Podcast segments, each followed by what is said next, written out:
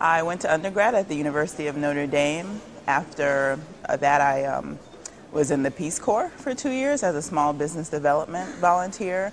And after that, I spent two years with a nonprofit as a paralegal. After I worked for the nonprofit, I saw that there were a lot of management skills that were needed in the nonprofit sector.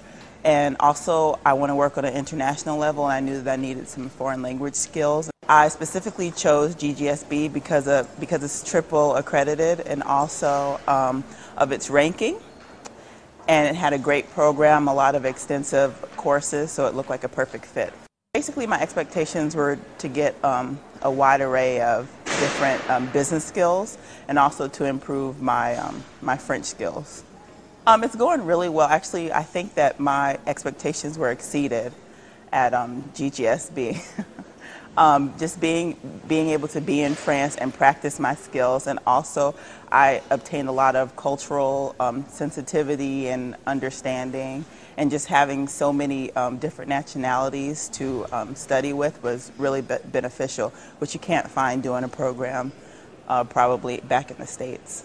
What I like most about the program is the diversity of faculty and also, as I said before, just the, the variety of programs uh, that were offered in the MIB program. Uh, we, we really covered all aspects of business. Which I have two favorite classes. My first class, favorite class was the cross-cultural communication because as, as I said, especially as the world is becoming more and more globalized, it's really important that we do understand, you know, all cultures, various cultures. So that class was really important and really interesting for me. And also the international marketing class was just exceptional. My future plans are hopefully to um, join an international NGO. Um, specifically, I would love to work in um, Africa doing humanitarian human rights work.